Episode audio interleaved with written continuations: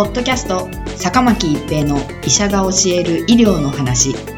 この番組は大学病院の内科医であり医学博士である坂巻が疾患や予防医療といった医療に関してお話しする番組です。それでは今回の番組をお楽しみください。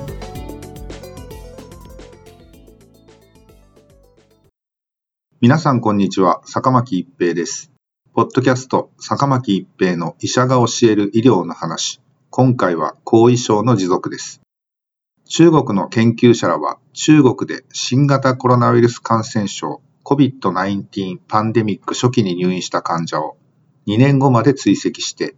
1年後に後遺症を報告した患者の多くがその後改善していたが12%は2年後まで持続する症状を保有していたと報告しました。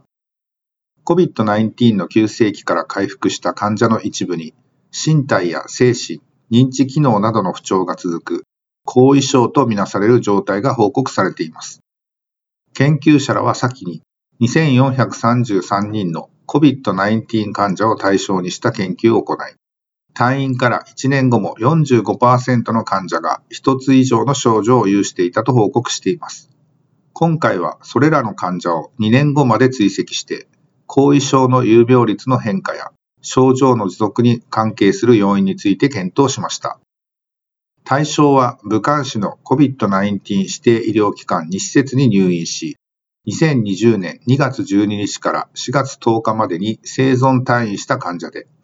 退院から1年後と2年後に電話で聞き取り調査を行いました。個々の症状の程度については4段階の尺度を用いて、問題なし、軽度の問題、中等度の問題、重度の問題に分類し、一つ以上の症状が中等度以上の問題と認識されていた場合に後遺症ありと規定しました。1年後と2年後の両方で一つ以上の症状を報告した患者は症状が持続していたとみなしています。1年後には症状が一つ以上あったが、2年後には消失していた患者は症状改善とみなしました。1年後には症状がなかったにもかかわらず、2年後に1つ以上の症状を報告した患者は、新たな症状発症と判定しました。1年後、2年後の両方で症状を報告しなかった患者は後遺症なしと判断しました。新たに生じた症状については、COVID-19 以外に原因を見つけられない場合に後遺症とみなしました。主要評価項目は退院から2年後までの症状の変化に設定しました。この研究では入院中の重症 COVID-19 は呼吸数が30回パー分超、または重症呼吸吸拍あり、もしくは室内液吸入下の酸素飽和度が93%以下のいずれかを満たした場合としました。3988人の患者のうち1864人について1年後と2年後の追跡データが利用できました。年齢の中央値は58.5歳、49.7%が男性でした。それらの患者の入院期間の中央値は14日で、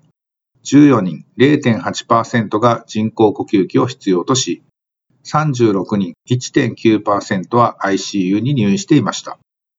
全体では27.1%が重症 COVID-19 を経験していました。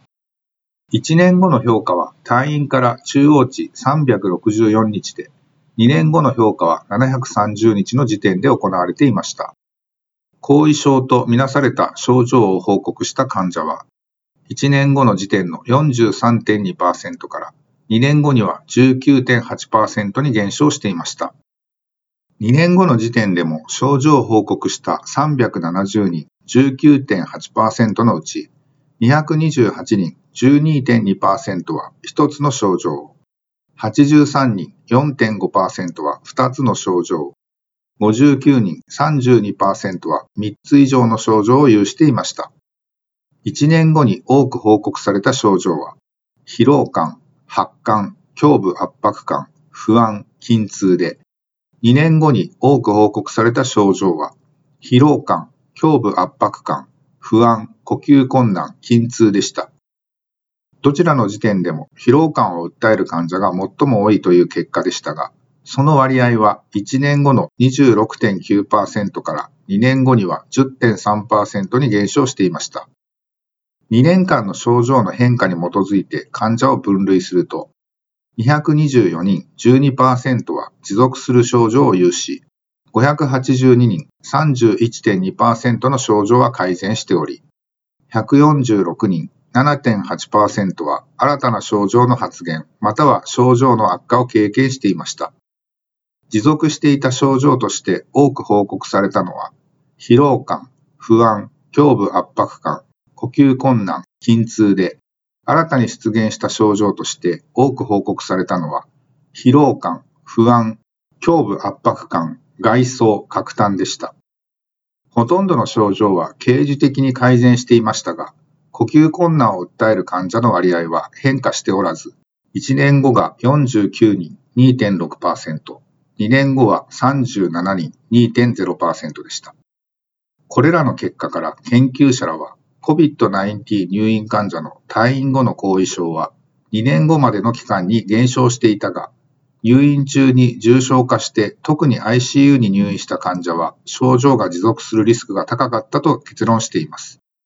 しかしながらこの研究は中国で当初流行した野生株に感染した患者を分析対象としており、オミクロン株などの変異株に感染した患者にも当てはまるかどうかは不明です。ポッドキャスト、坂巻一平の医者が教える医療の話。今回は後遺症の持続でした。ありがとうございました。ポッドキャスト、坂巻一平の医者が教える医療の話。今回の番組はいかがでしたか？次回の番組もお楽しみに。